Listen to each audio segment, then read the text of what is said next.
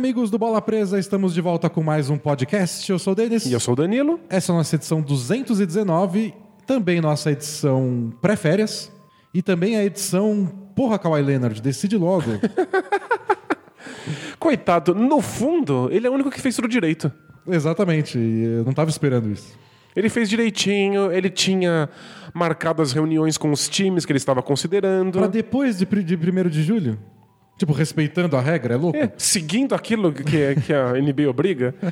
Ele marcou as reuniões com cada equipe que, que interessava a ele, ele quer ser convencido, ele não marcou duas reuniões no mesmo dia, então ele foi a cada time e olha só, você imaginava? Isso toma tempo, É, nossa. demora, é incrível. E agora estamos aí, dia 4, feriadão lá na América, e não sabemos ainda. Porque a gente, se você perdeu nos últimos podcasts, a gente vai entrar de férias. Eu viajo já hoje à tarde, por isso a gente está gravando na quinta de manhã. Quem está vendo ao vivo no YouTube já percebeu o horário bizarro. Eu viajo amanhã bem cedinho.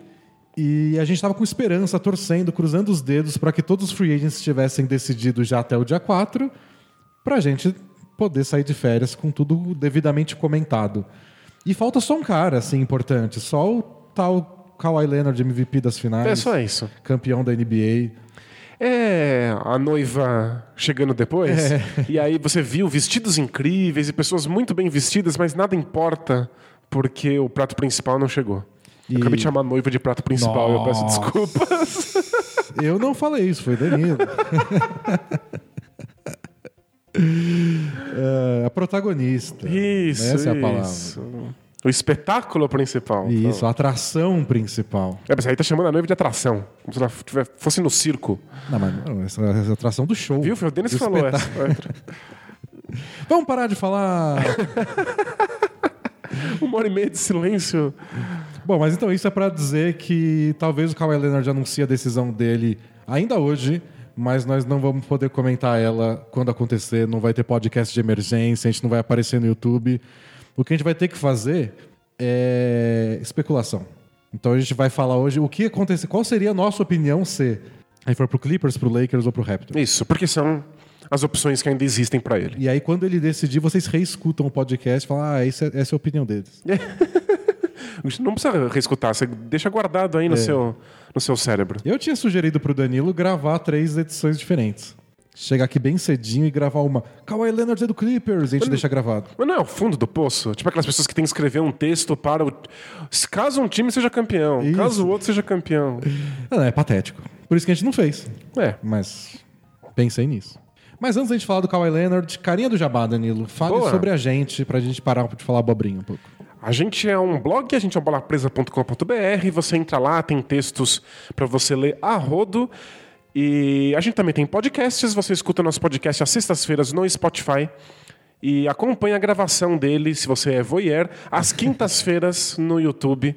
Na- nas nossas férias, só, um- uma diferença: vai ter podcast ainda às sextas-feiras, mas obviamente não vai ter o ao vivo um dia antes. Isso. Mas vai ter ainda podcast, a gente gravou alguns só de perguntas e respostas pra entrar no ar nas próximas duas semanas. Isso. E ainda vai ter a gravação em vídeo para quem quiser acompanhar lá no YouTube.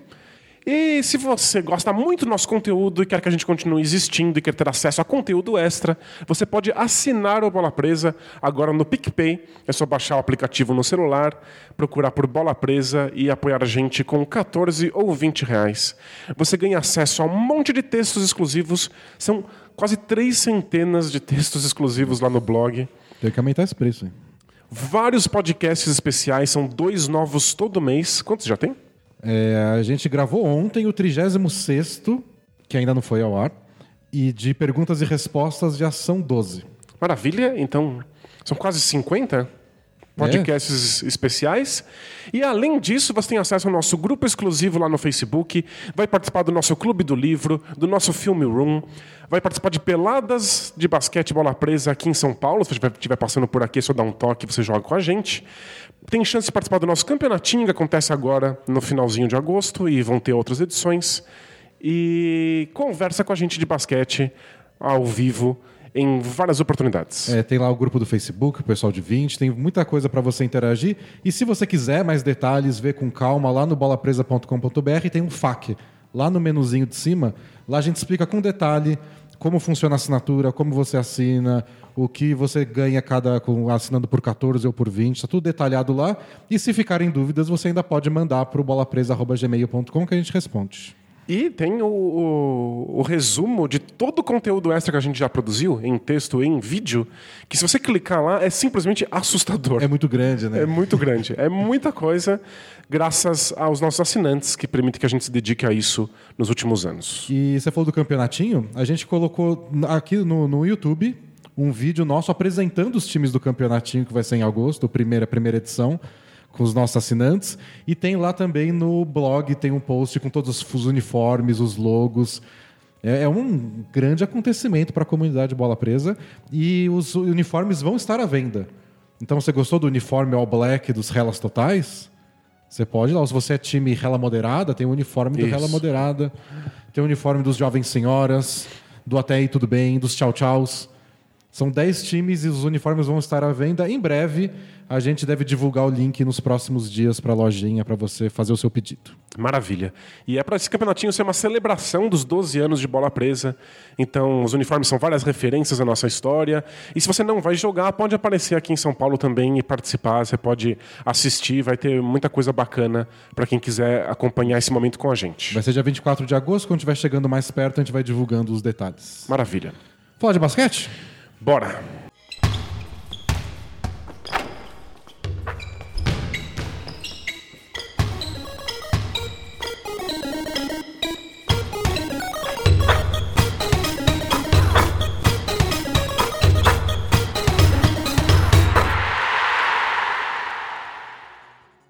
Então vamos começar pelo o que não é, que é o Kawhi Leonard.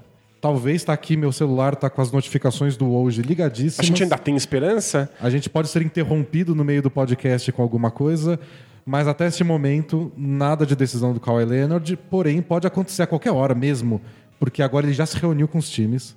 Então, ele já tem as informações que ele precisa para tomar essa decisão, é só tomar. É só acabar com o nosso sofrimento. É que eu li é, informantes na mídia gringa dizendo que seria meio ridículo ele soltar a decisão dele no meio do feriado de 4 de julho.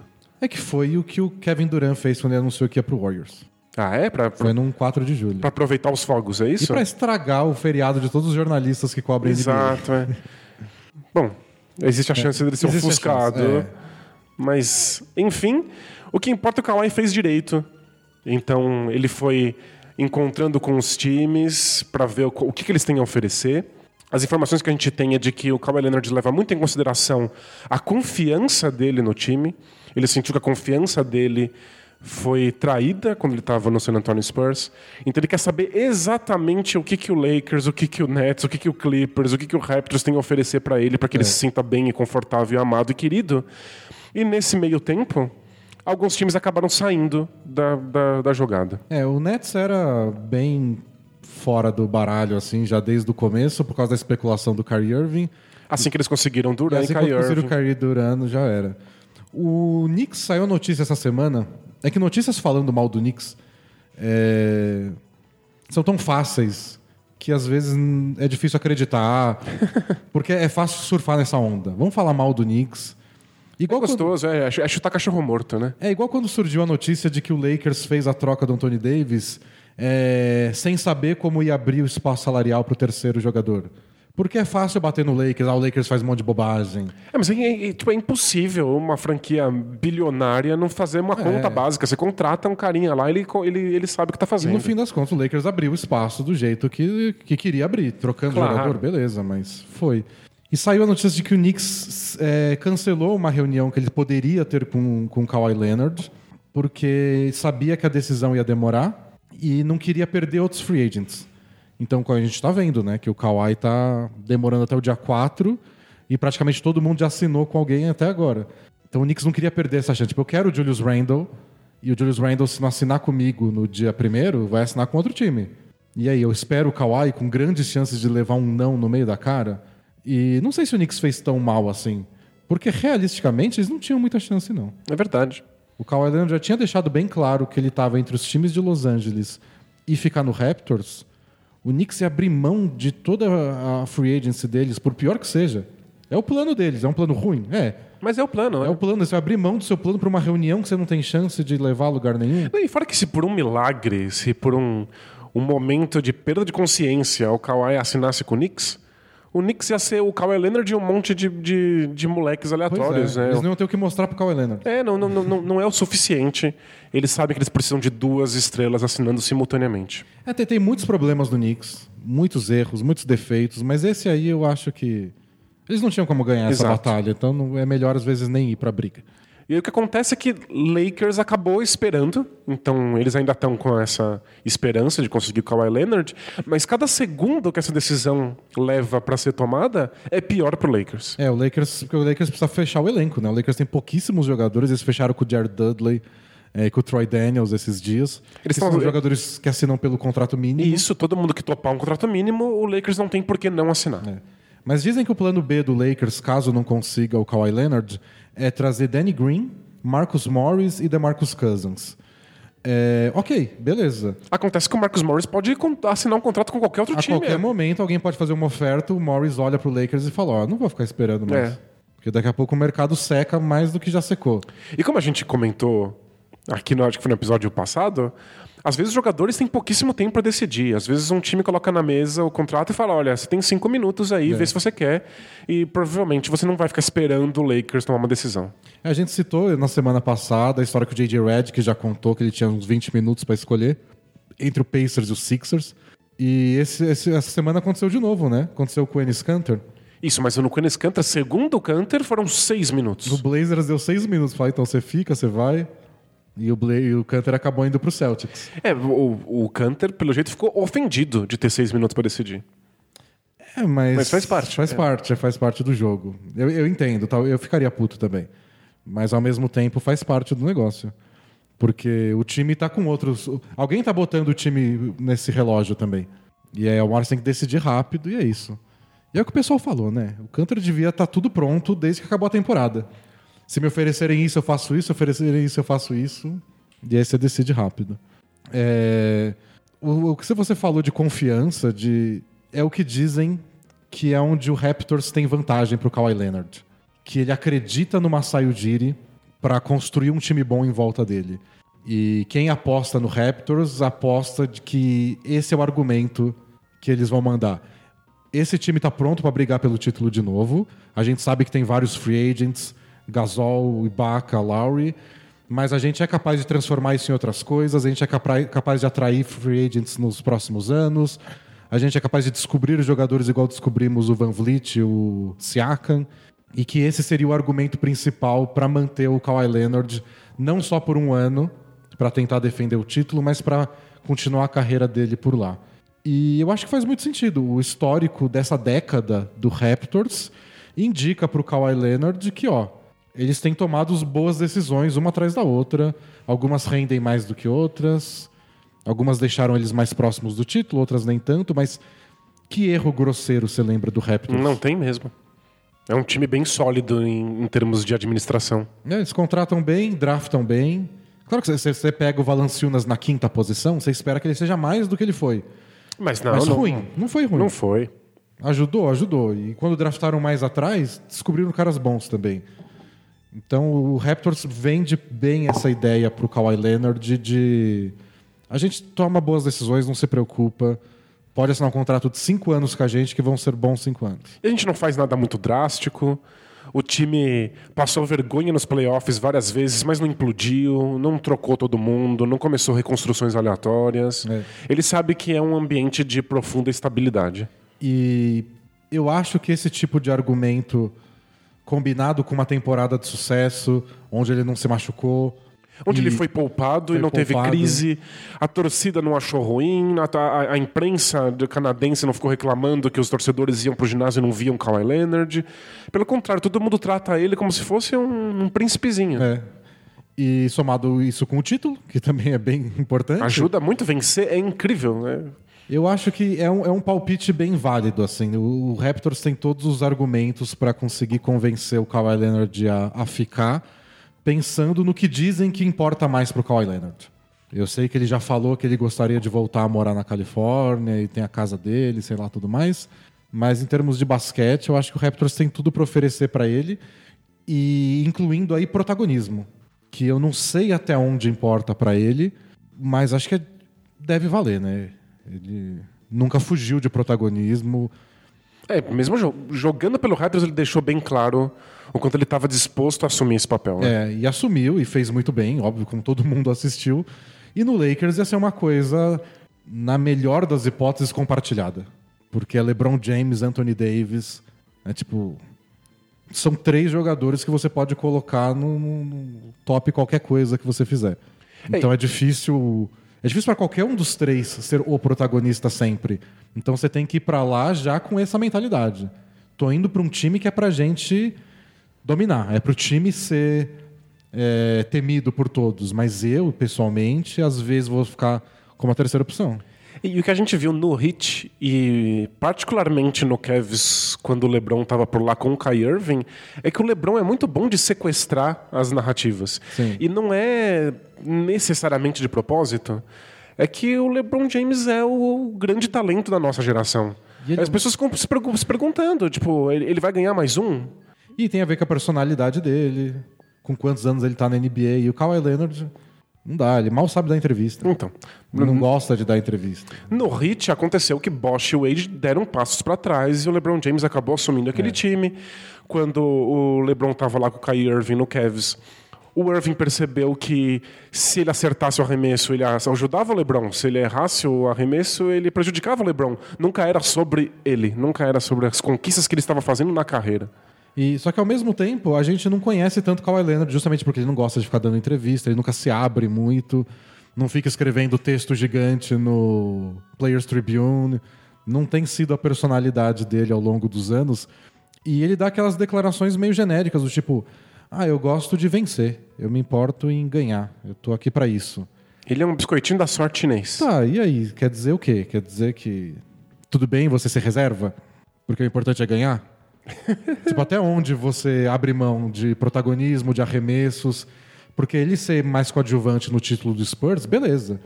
Ele era novinho, estava se desenvolvendo. Claro, claro. Mas agora ele acabou de ser MVP das finais ganhando do Warriors. E o que, que isso significou para ele? Ele quer ter essa sensação de novo de levar o time nas costas, ele não liga para isso mesmo. Tudo, tudo pode ser verdade. então a gente não conhece tanto, esse, esse é o mistério. Mas talvez essa decisão ajude a gente a conhecer um pouco mais do Kawhi Leonard. Acho que a gente vai ter mais informações.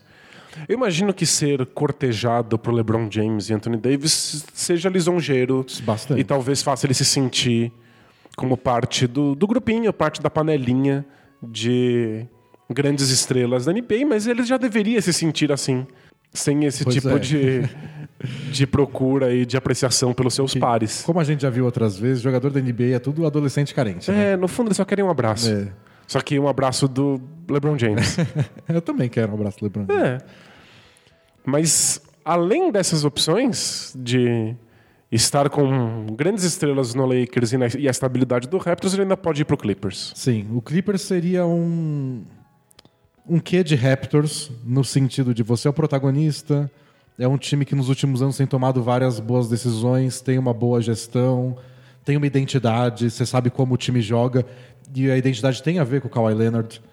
Então a gente gosta, a gente é um time bem focado na defesa, onde todo mundo joga sério, onde não tem piadinha, onde a gente se define e, e ganha o respeito dos outros, porque a gente marca pesado e se joga e nunca e sempre acha que dá para ganhar, mesmo quando tá perdendo por 30. É, é um time em que o, o Kawhi nunca precisaria dar risada.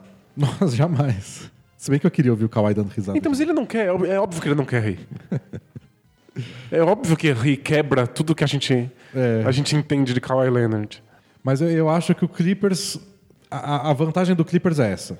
Você pega um pouquinho do Lakers, que é a ideia de estar em Los Angeles, de ter mais atenção, de estar mais perto da mídia, de morar na Califórnia, e só que você mantém a parte do Raptors de é um time sério, com identidade, que sabe onde vai jogar, com bons jogadores em todas as posições e que você chega para ser o diferencial.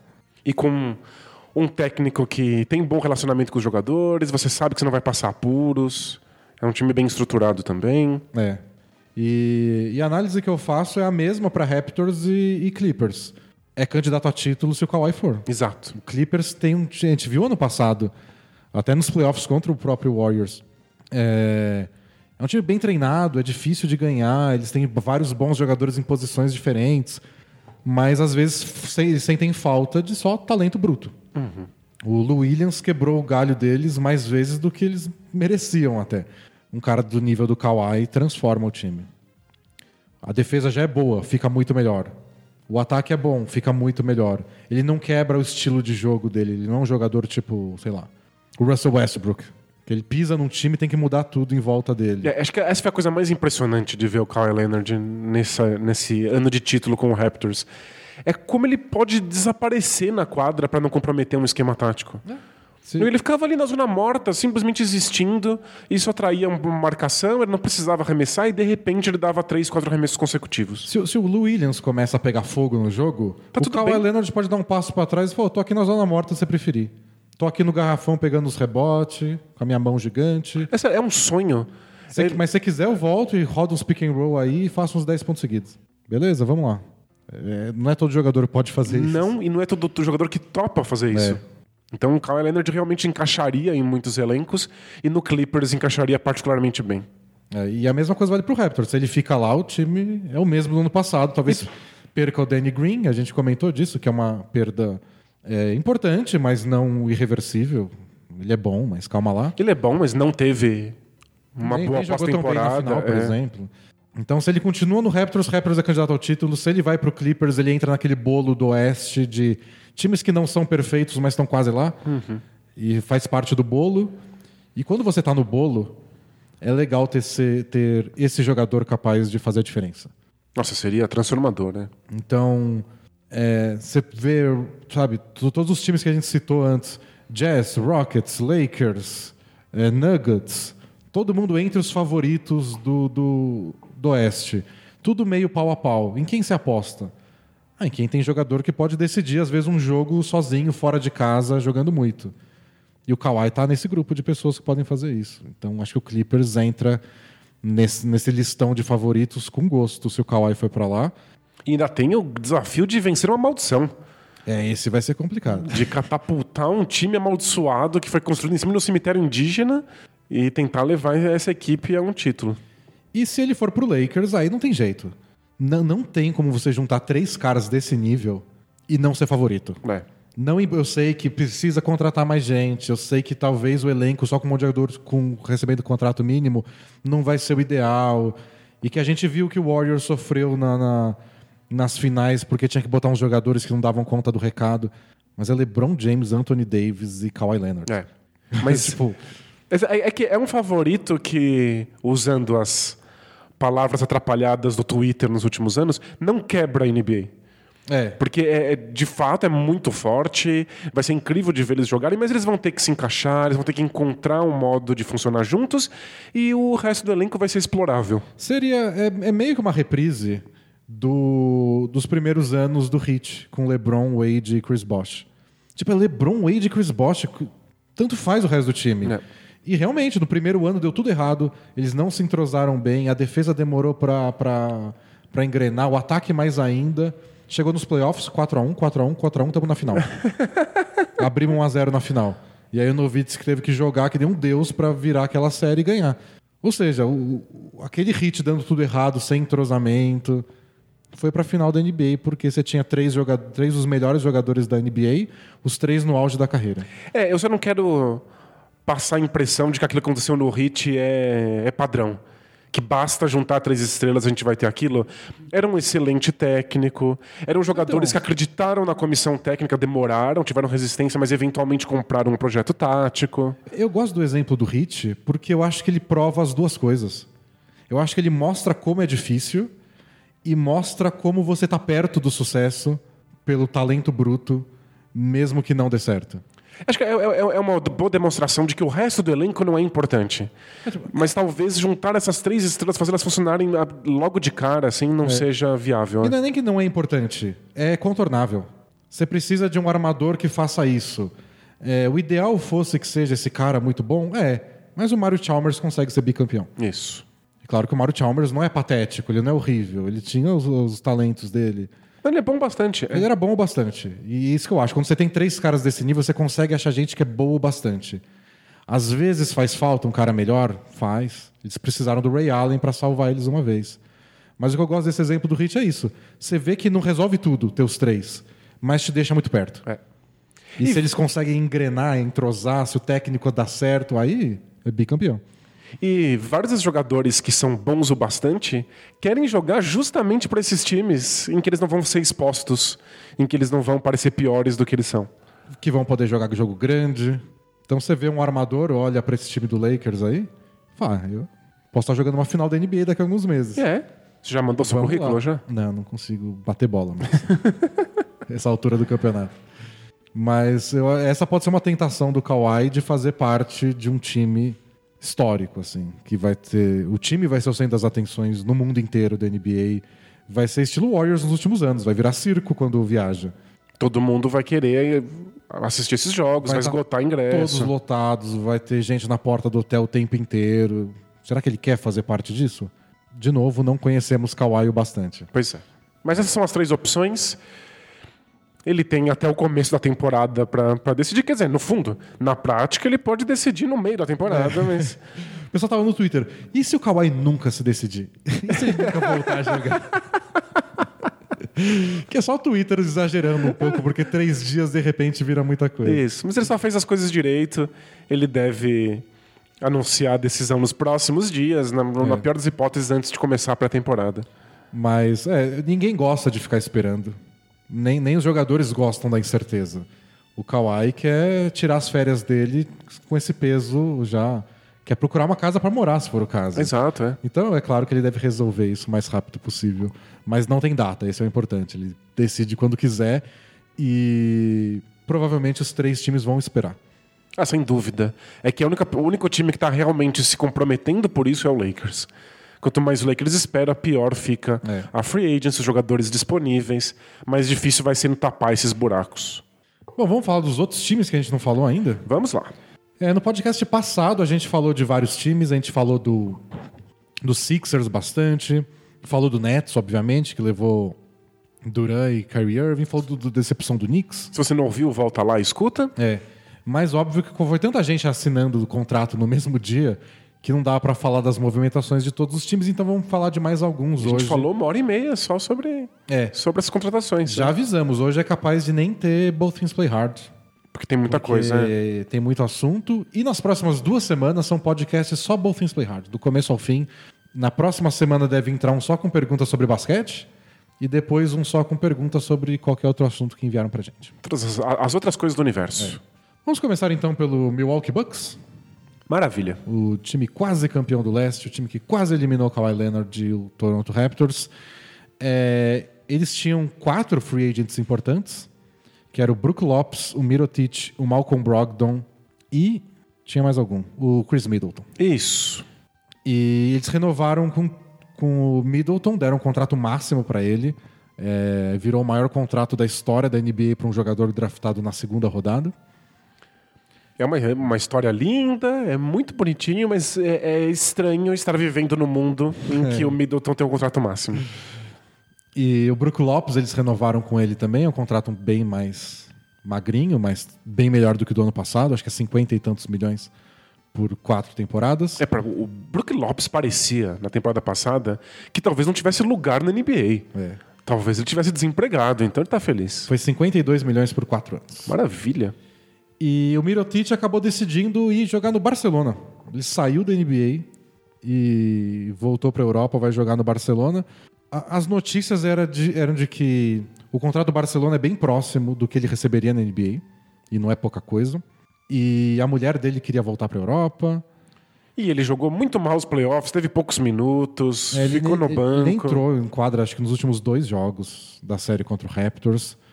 Devia ser bem frustrante. É. É, ele pensa: morar em Milwaukee, morar na beira da praia em Barcelona. Pois é. Ser reserva, ser protagonista. É, Barcelona. N não culpo ele. Mas foi esquisito. É bem, bem, bem raro ver um cara com o mercado que o Mirotic tinha. O que dizem por aí é que o Jazz estava planejando uma oferta para ele de 10 ou pouco mais de 10 milhões por temporada, que foi o que eles acabaram dando para o Bogdanovich. E ficaram com a cara no chão, tipo, hum, então, eu ia oferecer isso pra você e você foi embora da NBA? É, às vezes acontece. Nem, nem todo mundo quer estar na NBA. Mas aí, de novo, morar no frio em Salt Lake City, morar na praia em Barcelona. E é, é, é o poder do euro aí, ó. Ganhar em euro ajuda. É, tá- dá pra compensar um pouquinho. E por fim, o, o Bucks também contratou Robin Lopes. Então teremos os irmãos Lopes jogando juntos. Acho que pela primeira vez desde que eles fizeram faculdade, que eles fizeram faculdade junto. Sério, muito legal. Então, então estão unidos lá, Brook Lopes e Robin Lopes. Então o, é, a grande perda deles foi o Malcolm Brogdon.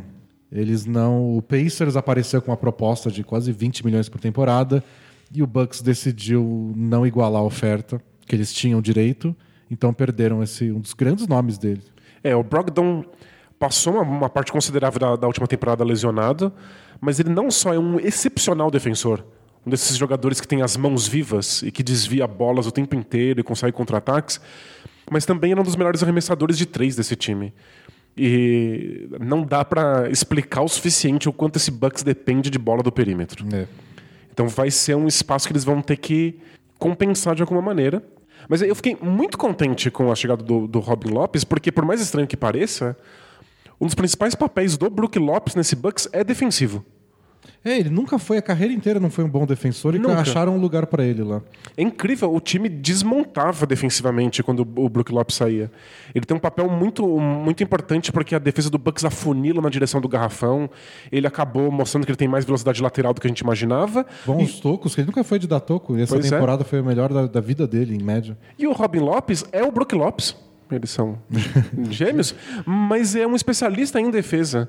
Então vai ser muito bom que o Brook Lopes possa entrar para fazer o trabalho defensivo e espaçar a quadra, mas que quando ele sentar, o Robin Lopes possa simplesmente manter o trabalho defensivo de pé. Ofensivamente, o que o Robin Lopes vai fazer é pegar rebote de ataque. Isso. Não vai oferecer quase nada além disso, não vai dar os arremessos que o Brook Lopes dá. Então o time obviamente perde se ele troca um irmão pelo outro no ataque. Mas é importante para eles ter essa opção defensiva, né? Que eles não tinham tanto. Nos playoffs era ou fica com o Brook Lopes ou joga abaixo. É. E aí entrava, sei lá, o Ilyasova ou alguém. Durante a temporada regular, eles até tentaram um pouco mais o, o, o Tom Maker, que depois acabou sendo trocado. Tentaram um pouco o DJ Wilson, que era novato e nem pisou em quadra nos playoffs. O Robin Lopes é uma opção mais veterana, que sabe o que está fazendo. Achei uma boa contratação, barata também. Sim. Para o setor defensivo ajuda. Agora, para as bolas de três vai ser mais complicado. É. Eles vão ter que apostar no, no, no Wes Matthews, né? É, eles contrataram Wesley Matthews, achei uma boa saída para eles, trazer um, um arremessador a mais. E eles renovaram com o George Hill também, que vai pegar os minutos do Brogdon como armador reserva atrás do Bledsoe. O George Hill jogou muito bem nos playoffs, aquela série contra o Celtics. Foi espetacular. É, a gente, não lembro se vocês, para quem não acompanhava há alguns meses atrás, gente assim, aqui no podcast, se você assiste só essa série, você fala, tá bom, o George Hill é melhor que o Kyrie Irving. Ele É isso. parecia de outro planeta. Tava né? um enfrentando o outro e o George Hill roubando a cena. Ele já é mais velho, eu não sei se ele vai manter o mesmo nível, mas perdendo o Brogdon e sem muito espaço na folha salarial para contratar mais gente, acho que manter o George Hill foi importante. Mas faz o quê? Duas temporadas que o George Hill era um dos nomes mais cobiçados da free agency? Sim, foi. E aí foi quando o Kings pagou uma nota preta por ele, não jogou nada no Kings, aí o Cavs levou para lá para ajudar o LeBron no último ano dele. Naquele Cavs desastroso. Também jogou muito mal no Cavs. Aliás, quem não jogou naquele ano? Né? É, então, né? Eles foram para final porque tava no contrato da NBA, né? Precisa empurrar o Cavs aí. E, e foi só isso. Aí ano passado que ele se redescobriu de novo. É, pareceu o jogador que tinha encantado a NBA alguns anos antes. E se ele for esse jogador no Bucks, tá tudo bem. Porque ele tem essa combinação de criação de jogadas, arremessos que ele inventa, defesa e bola de três pontos que o Brogdon trazia pro Bucks. É. A defesa do Brogdon, que eu acho que o George Hill não consegue mais, que nem ele já Isso, conseguiu é, ele já passado. foi um defensor de elite. É, é uma perda grande o Brogdon, não tem jeito. É, Wes Matthews e George Hill juntos compensam uma parte disso, mas nos playoffs do ano passado, várias vezes o Brogdon era o cara mais importante do time quando o Antetokounmpo estava no banco. Né? Então eles, eles perdem uma peça importante. E outra coisa decisiva para o quanto eles vão sentir falta do Brogdon é o Eric Bledsoe. Que eles renovaram. Ia ser free agent, mas eles renovaram, assinaram uma extensão no meio da temporada passada. E nos playoffs foi ridículo. Segundo ano seguido que o Bledsoe joga mal nos playoffs. E ele é o titular deles, ele é para ser o, o segundo criador de jogadas do time atrás do Antetokounmpo. É. Ele, ele pode ser o cara que faz o Bucks brigar por título ou não, no fim das contas. O Bledsoe foi um marco simbólico pro Bucks, porque como o Milwaukee é um mercado muito pequeno, o Bucks sempre teve muitas ressalvas de estourar o teto salarial. Eles sempre tiveram tentando manter as contas bem enxutas. E o que eles ofereceram pro Bledsoe jogou eles muito acima do teto e era, era um, indicativo, um- era simbólico. A gente tá dando tudo que a gente pode para que esse time ganhe um título. Só que agora essa decisão parece estúpida. É, porque foi assim. Todo mundo sabia que eles vão ter que renovar no fim da temporada com Middleton, Brook Lopes, etc. E aí eles vão lá e já renovam o Bledsoe antes disso tudo. Você fala, nossa, porra, eles estão querendo gastar mesmo. É, pois é, muito comprometimento, mas é também muito dinheiro na privada. É, Bledsoe. Ele não é ruim. A gente já viu ele jogar bem muitas vezes no próprio Bucks. Ele precisa ser mais regular, especialmente nos playoffs. Ele não precisa- é, nos playoffs ele não estava conseguindo pontuar. A gente sabe que o arremesso dele é muito irregular desde que ele entrou na NBA. É, mas foi isso que pegou, é. Mas- As defesas marcaram ele com isso em mente. Ele não estava conseguindo infiltrar, não estava conseguindo puxar contra-ataque, não estava conseguindo acertar floater. O lance livre dele parou de entrar. Falou, não, dá um jeito nisso. É que pelo mexeu, de mexeu muito com ele receber uma defesa que forçava ele a dar arremesso da zona morta. É, estavam tratando ele como se fosse um Rick Rubio da vida. É. aí. Tipo, dane-se. Como se fosse o Tony Allen. O Rondo, o Ben Simmons. E aí foi Ah, Você isso. não vai arremessar, nem vou, vou marcar você de costas, sabe? E, Nossa, mexeu muito com ele. E não deu certo. E agora a gente tem. O Bucks é um time endividado que teve que dar um contrato máximo para segurar o Chris Middleton. Eu entendo. Talvez o Chris Middleton não mereça um contrato máximo. Eu acho. É, de- é debatível, mas o Bucks não tinha outra opção a não ser segurar ele. Não era como se eles, se eles perdessem o Middleton, eles não teriam espaço para contratar outro jogador. É, você tem que sempre avaliar isso quando um time. E o jogador negocia o contrato dele também sabendo disso. Claro. Tipo, vocês precisam de mim. E tem todo o medo, né? Porque o Bucks nunca conseguiu segurar jogadores ou trazer free agents. Mas fala, o Antetokounmpo vira free agent daqui dois anos. Então vamos fazer o máximo para esses dois anos serem incríveis. Para ou a gente ser campeão, ou o Antetokounmpo achar que está quase lá, porque aí ele não vai embora. E por mais que o Antetokounmpo diga que não quer ir embora nunca de Milwaukee, o Kyrie Irving falou no passado que ia renovar com o Celtics. Isso. Então, pessoas mudam de ideia e o Bucks tem essa preocupação de mostrar para o Antetokounmpo de que, ó, pode ficar tranquilo de fazer sua carreira aqui, porque a gente vai botar um bom time é, ao seu redor, não importa se for caro ou se for barato. Então, foi justamente o que o Pelicans não fez com o Anthony Davis. O, o Pelicans fez um pouco, com todos os jogadores errados. tipo, Solomon Hill. Não, mas aí. Aí, Aí é só caso de demência. né, então. Aí não vale. E não, mas eles, não- eles tinham a possibilidade de segurar o DeMarcus Cousins, por exemplo, e, não, fizeram, seguraram. Isso é verdade. Economizaram os trocados e diz a lenda que o Anthony Davis ficou muito contrariado com a decisão. É, eu acho que pro, pro Bucks é um pouquinho mais fácil do que foi pro Pelicans, porque o Bucks está pagando caro para manter um time que ganhou 60 e poucos jogos e que acabou em primeiro do leste e chegou na final da conferência. Claro. Então você fica um pouco mais tranquilo de que, ó, a gente tá no caminho certo. E, claro, tem os trocadinhos de você ter lotado o ginásio durante É, os playoffs. Né? o, o Pelicans estava numa situação do tipo, então, nosso time não é tão bom assim pra gente ficar torrando. Mas ao mesmo tempo, se não gastasse pra manter aquele time, não ia conseguir montar um melhor que nem não conseguiu mesmo. Exatamente. Mas deram sorte os safados aí com Zion Williamson e meio Lakers. O, o Lakers B. o Lakers B tá lá agora. É, Próximo time a gente até falou um pouquinho na, na semana passada, que foi o Blazers, porque a troca do Hassan Whiteside rolou durante o podcast. Isso. Mas a gente falou bem rápido, tem mais coisas. O Blazers é um ti... O Blazers tá passando pela maior mudança deles desde que os quatro titulares foram embora. Lembra que o Wes Matthews, Batum, Lamarcus Aldridge e Robin Lopes foram embora no mesmo ano?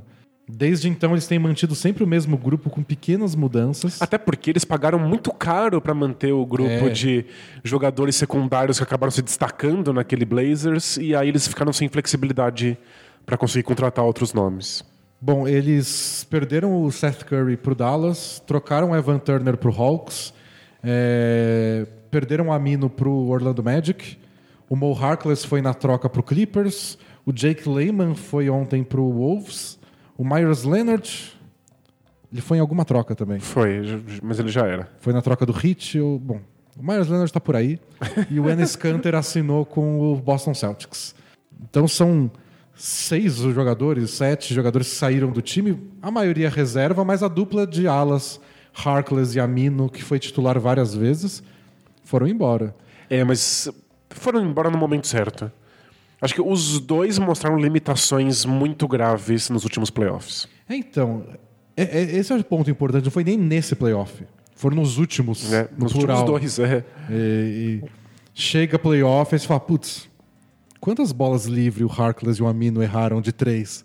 Nessa série, na outra série, no playoff do ano seguinte, no outro. Fala, não dá mais. É, a temporada passada o Mo Harkless teve uma, um- uma campanha muito impressionante. Ele jogou de pivô em vários momentos e conseguiu espaçar a quadra. E chegou nos playoffs e foi um desastre, deixava ele livre e ele não conseguia converter arremesso. E o, o- time fica muito mais frágil com isso. E era, foi um time muito melhor com o Enes Kanter. Então, pois é. E, e o Amino sempre foi uma peça importante do time para dar essa flexibilidade, do tipo marcar jogadores de garrafão, mas conseguir jogar dando mais espaço fora. Aí chega nos playoffs, ele não acerta a bola de três. Foi pisoteado pelo Paul Millsap naquela série contra o Nuggets. Não, a- a- aquilo foi, foi assustador. O, o, o Blazers não tinha resposta para o Millsap. O Amino foi ignorado. E aí chegou, tipo, o jogo 7 contra o Nuggets, fora de casa, o momento mais importante da temporada, e o Harkless e o Amino não pisaram na quadra no segundo tempo. Pois é. Mas fala, então não precisa desses caras mesmo. Tanto que nem saiu caro o Amino pro Orlando Magic. O Blazers que, ó, tipo, ó, não vou gastar mais com isso. E pro lugar deles, eles renovaram com o Rodney Hood, que chegou no meio da temporada passada, jogou bem os playoffs. Foi. Como todo bom arremessador, você mostra nos playoffs que você tem espaço. E tem. Claro que o Rodney Hood tem seus dias e seus dias, né? Mas. Pra reserva, tá, tá É um arremessador, é grande. se redimiu dos playoffs do ano anterior, que ele foi muito mal pelo Cavs. Esse ano ele se salvou um pouco mais. Eles trouxeram o Hassan Whiteside na troca com o Miami Heat. Contrataram o Mário Rezonia, que tinha quase ido pro Blazers ano passado como free agent. Aí foi pro Knicks, agora ele foi de verdade pro Blazers. E trouxeram o Kent Bazemore na troca do Evan Turner. Então, Bazemore, Rezonia, Rodney Hood, todos jogadores, todos alas para cobrir esse espaço, especialmente do Mo Harkless. É, pelo menos são arremessadores, né? É. Para a posição 4 do Amino, eu acho que eles vão apostar mais no Zach Collins. Faz sentido, ele jogou bem como, como ala de força É. nos playoffs. Eu acho que o Zach Collins vai ser a opção deles como titular na posição 4. E na posição do Harkless vai rolar essa briga aí, Rezonia, Rodney Hood, Kent Bazemore. E vamos ver quem se salva. É, o Zach Collins, ele espaçou bem a quadra nos playoffs. Ele teve um jogo em que ele estava fora de- do, do sério e matou um quadrilhão de bolas em pick and pop. Então, a- acho que é bom ter essa opção. A gente viu que o Blazers é muito melhor com pivôs que finalizam embaixo da cesta no, no pick and roll, mas o Zach Collins precisa ser essa opção. Talvez se ele estiver junto com o pivô, seja melhor ainda. O Whiteside vai ser um- uma, boa, uma boa válvula de escape para ponte aérea, para receber a bola embaixo da cesta, cavar umas faltas. Mas a gente sabe as limitações dele também. Ele é fominha, não tem boa visão de jogo quando recebe marcação dupla. Pois é. É, Tenta dar todos os tocos do mundo. Tá sempre fora de posição na defesa. É, mas é aquela história. Eles jogaram bem com o Canter de pivô. É, isso. O Whiteside não vai ser muito pior que o Canter. Não, é, talvez seja até melhor. É. Acho que ah, o, o grande diferencial que eu vejo nos dois é que o Canter tá sempre se entregando completamente. O Whiteside é aquele cara que se frustra fácil.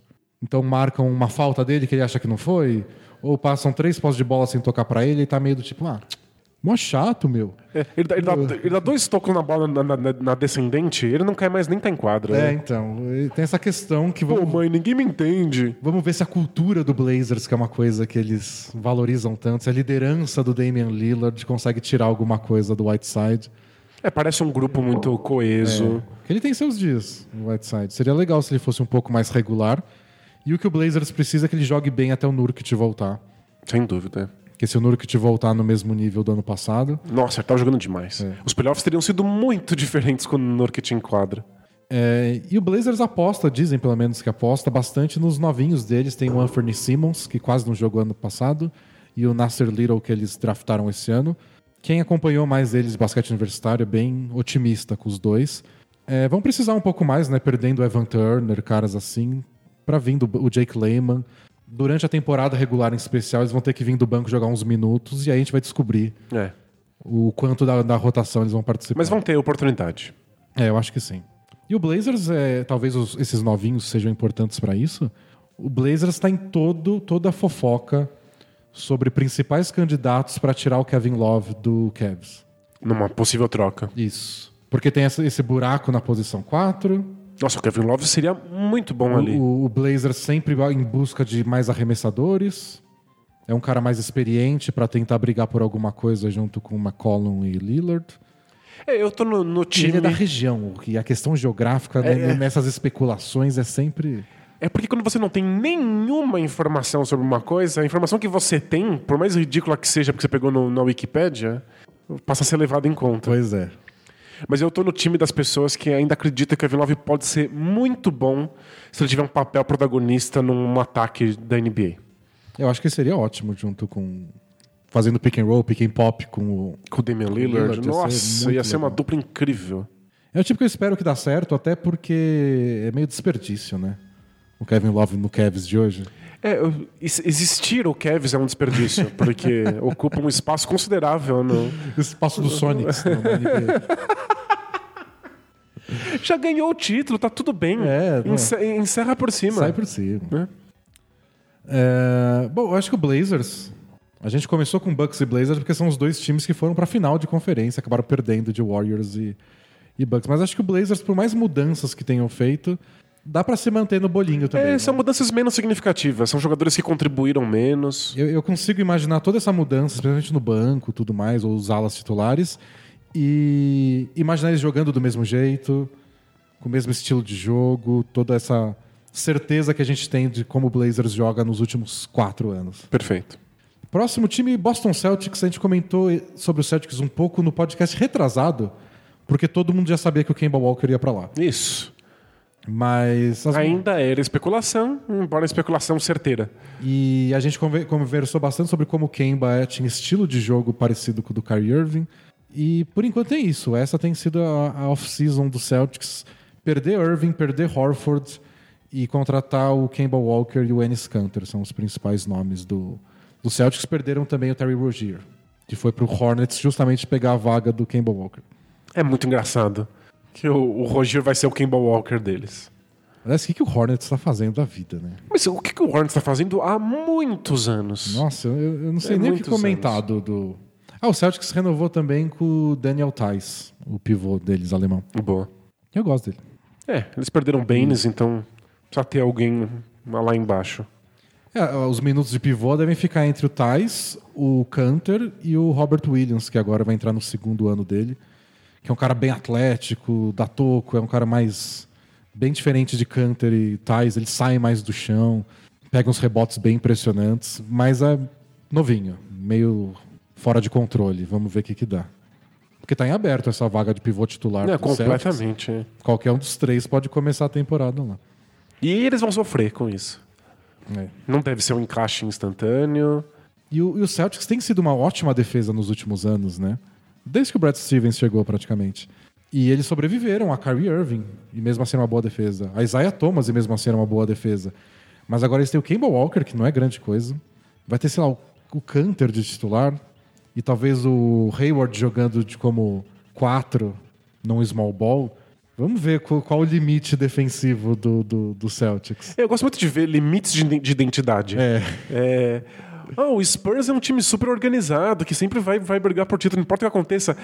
É, vamos tentar então com esse jogador aqui. E esse? Agora perde o Kawhi Leonard. Vamos, ver o que botar o acontece. Rudy Gay lá pra ver o que Isso. acontece. É muito legal levar essas identidades até o seu extremo. E o Brad Stevens vai, vai ser testado. É. Vai É, ser. é um time que não parece ser capaz de colocar em prática a defesa que está exercendo nos últimos anos. É, O Horford era uma parte muito central pra Muito, gente muito. considerar a defesa igual. Igual não vai ser. Sem o Horford não rola.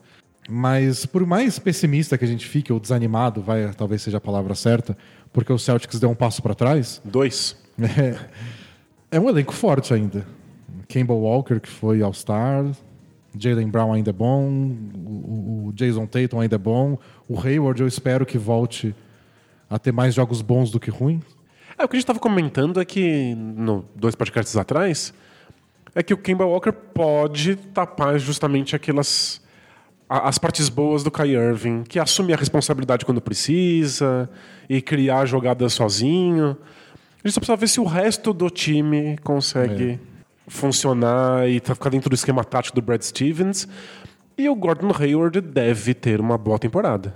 É, é, falta saber o que é uma boa temporada. Tipo, ele vai voltar a fazer 25 pontos por jogo que ele fazia no Jazz ou ele vai ser mais regular, mas não naquele nível, depois de uma lesão tão grave? Mas ele, gente... ele precisa ter mais protagonismo, é. ele vai ter mais minutos. A gente espera que ele seja melhor. Isso. O quanto melhor é difícil prever. É triste, porque foi uma grande contratação e os torcedores do Celtics ficaram bastante ressabiados com o Gordon Hayward, mas porque eles tinham aquele preciosismo de eu amo o time de jovens jogadores Sim, estamos é. montando aqui, quem é essa estrela que vem de fora? Mas calhou de que eles acabaram acertando, porque o Gordon Hayward nunca foi nada ainda no Celtics. Eu adoraria ver ele ter uma grande temporada e mostrar que a, que a contratação fez sentido. Né? É, e com os 30 e tantos milhões que ele ganha, tipo, o Celtics precisa, ele gasta tanto cap do time, precisa transformar isso em rendimento. Exato. Não é culpa dele que ele se machucou, claro, mas é a expectativa da, da equipe. Bom, próximo time, o Indiana Pacers. Pacers mudou um bocadinho. Foi o time que conseguiu tirar o Brogdon do Milwaukee Bucks. Eles trouxeram o Jeremy Lamb, eles precisavam muito de arremesso e perderam o Bogdanovich para o Jazz. É, e essa é uma, uma perda que eles vão sentir. E eles também perderam o Corey Joseph, que era um armador reserva do Darren Collison, que se aposentou, que a gente comentou na virar testemunha de Jeová. Não é piada. e o Tedros Young também saiu e foi para o Bucks. É bastante mudança, né? É. Porque são três titulares indo embora. Eu até acho que o Brogdon é melhor do que o Darren Collison. Eu preferia ter o Brogdon no meu time. Sem dúvida. Mas o Collison era titular, o Bogdanovich era titular e o Tedros Young era titular. Os três saíram do time. É, vai ser um Pacers diferente. E o Bogdanovich assumiu um papel muito importante quando o Vitor Oladipo contundiu. Passou a criar jogadas e fazer pick and roll assumiu grande parte do fardo do, do, do, esquema ofensivo. E eles perdem isso. O Brogdon vai ter que ser um, um jogador um pouco diferente do que a gente via no Bucks. É. Ele vai ter mais responsabilidade, vai ter que arremessar mais bolas. E o Sixers também trouxe como armador, já que eles perderam os dois deles, o TJ McConnell, que era do Sixers. Ah, o, o Pacers, né? É o Pacers, desculpa. O o TJ McConnell deve ser o reserva do Brogdon. Então, em vez de Darren Collison e Corey Joseph, agora eles têm Brogdon e McConnell. Mas é isso, é um reserva, né? E para o lugar do Tedros Young, o que dizem é que eles planejam finalmente ir all-in com Sabonis e Miles Turner juntos. Do tipo, os números não têm sido bons não são desde, mesmo, desde né? que o Sabonis chegou. Os números individuais são.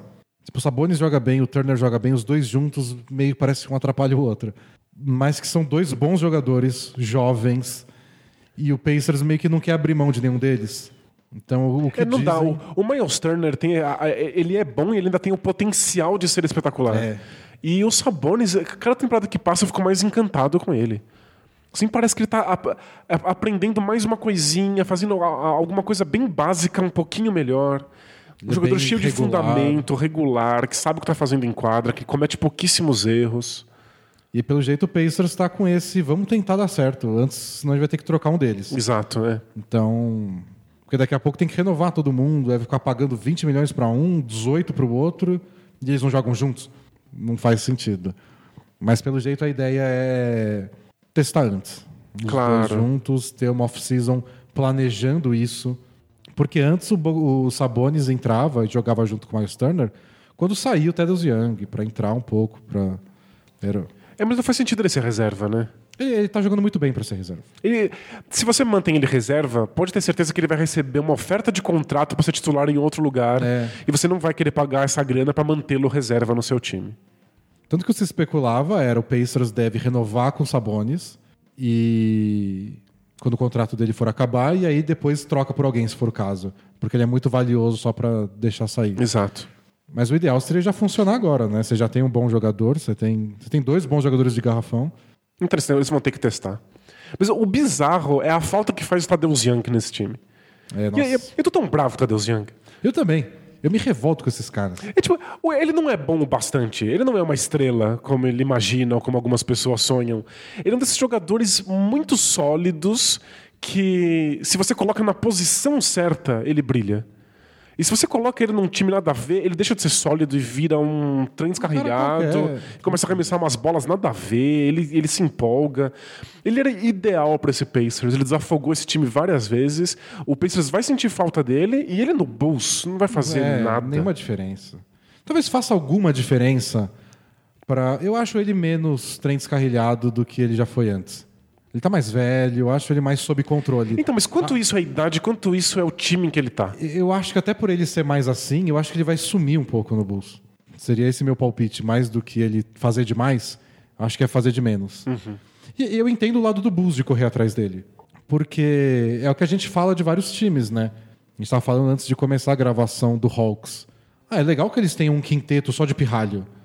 Mas não é legal ter um cara mais experiente para ajudar os pirralhos dentro e fora da quadra? Mas o Tadeusz Young, esse cara, experiente?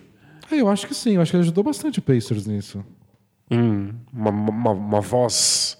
É, ele era considerado um dos líderes do time fora da quadra. Ok. Eles, pelo menos é como tratavam ele lá. Eu não, não- não encaixa com o que eu vejo na, na minha cabeça. Eu tenho a imagem dele sendo completamente porra louca no- no- é. durante muitas temporadas de É, NBA. a fase, de- a fase Sixers dele era ataque total, baixa a descontrole, cabeça e vai é. pra frente.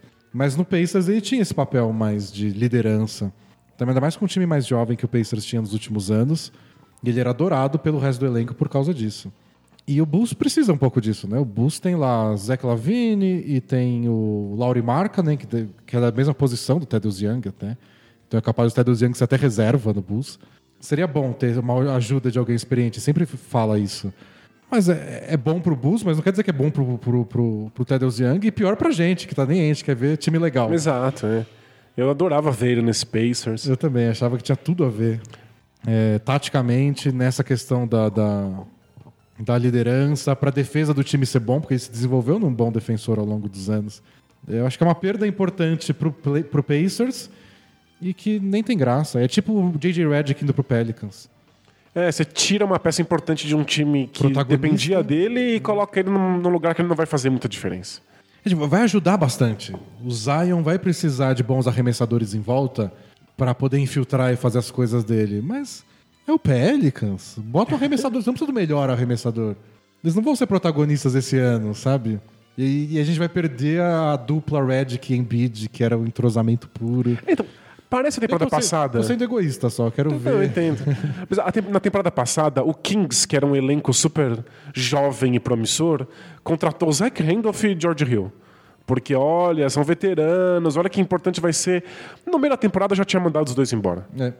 Porque você começa a perceber que não encaixa, que não faz diferença. E aí, tinha, no caso do Kings, tinha o dono reclamando, né? O dono do time ia lá, eu- e esses novatos todos que vocês prometeram que era mó legal e não entra em quadra? Porque tem que jogar esses caras velho que não tá levando a gente a lugar nenhum. É, o, Claro que não tá. o Marvin Bagley, que, teve uma temporada incrível, na minha opinião, eu gosto muito dele, perdia minutos para Zach Randolph. Né? Os caras aleatórios. Não faz sentido, né? Então. Fiquei. fiquei não, não, não achei uma boa contrata, uma boa perda pro, pro Pacers. É importante, era um cara importante. É uma boa contratação pro Bulls e fiquei puto. Então, e, e, e não é substituível pro Pacers. Porque Porque o se eles- Sabonis faz outra coisa. É, e se eles vão usar o Sabonis e o Miles Turner juntos, e aí quem assume isso no- do- vindo do banco? Quem faz o tipo de ponto que o, o Tadeusz Young conseguia? Complicado. Eu acho que eles, ele- eles substituem melhor o Bogdanovich se o Brogdon tiver um ano de protagonismo do que o Tadeusz Young, que é um jogador bem mais secundário, né? E o Jeremy Lamb vai ter o desafio de ser consistente, né? Ah, No Hornets era 20 pontos num dia, dois no outro. Ele podia ser tão bom, né? Ele remessa bem. E ele é super atlético. Ele poderia ter um jogo muito mais completo do que ele tem. É. E ele deve ganhar muitos dos minutos do Bogdanovich. É importante pro Pacers que o Jeremy Lamb seja um pouco mais consistente. Né? Porque não sei se tem muito mais opção não para eles. É, o novato deles do ano passado, que era o, o Aaron Holiday, deve entrar nessa briga com o TJ McConnell de ser armador reserva, tudo. Mas para essa posição 3 do Bogdanovich é onde eles têm um buraco maior. E pro Garrafão eles draftaram né, o Goga Ah, é. para entrar nessa rotação. Talvez já a gente não falou isso na época do draft, mas talvez já fosse um indicativo de que o Thaddeus Young não ia ficar. É, talvez eles soubessem. Precisam de mais profundidade. E o Bulls, além do Thaddeus Young, eles renovaram com o Art Diacono, o armador deles, e trouxeram o Thomas Satoransky, que jogou de armador muitas vezes no Wizards, mas também joga na posição 2, até 3 ele já jogou algumas vezes. Mas jogou bem no Wizards como armador principal. Sim, eu achei que era a melhor formação do Wizards desde que eles perderam o John Wall, foi com o Satoransky. Eu fiquei surpreso, não imaginava que ele ia cumprir tão bem esse papel. É, são três caras para vir do banco, eu imagino que o Thaddeus Young vai vir do banco, porque o Lauri Markkanen é a esperança do futuro do time. Exato. A não ser que eles queiram usar os dois juntos, o que seria um quinteto bem bizarro. É, mas aí você bota ele na posição 3, o Thaddeus Young, e aí você tira o Otto Porter, que também faz parte do futuro do time. Ou você põe o. Você põe os três juntos e você não tem pivô. E o Wendell Carter Jr. também não é importante? Você vai tirar minutos do cara que começou bem a carreira? É, o Bulls não faz sentido. Ah, até faz um pouco, mas assim. É o que a gente já falou outras vezes. Tem cinco caras promissores. Algum deles vai virar alguma coisa espetacular? Não dá pra saber ainda. Não, alguns você pode até apostar que fica cada ano mais difícil. Tipo o Zach Lavine. Ele já tá na NBA há algum tempo, ele já tá com um contrato novo, ele já tem um contrato de mais de 15 milhões por ano. É, e esse é o problema. Quanto Não é mais, promessa tanto mais. quanto mais essas promessas demoram pra se consolidar, mais afundado o Bulls fica. Porque o Bulls não pode se dar o luxo de simplesmente perder essas promessas antes de ter uma certeza. E aí as- precisa pagar uma fortuna pro Zach Lavine pra segurar. O Zach Lavine e o Otto Porter já ganham salários, já, já acabou o contrato de novato dos dois, eles já estão num contrato mais, maior e mais caro. Mas ainda são jovens, ainda são. fazem coisas boas, mas não sei como classificar eles. É, o Bulls ainda não tem uma certeza se eles são peças que você usa num time campeão, É. você constrói um time ao redor deles. Mas quanto mais demora, mais caro você vai pagando para esses jogadores. Então o Bulls tem essa. Aí tem, eles draftaram agora o Kobe White, tem o Chris Dunn. Tem jovens em todas as posições e tem agora. reforçaram o banco com caras mais experientes, Satoransky, o Thaddeus Young.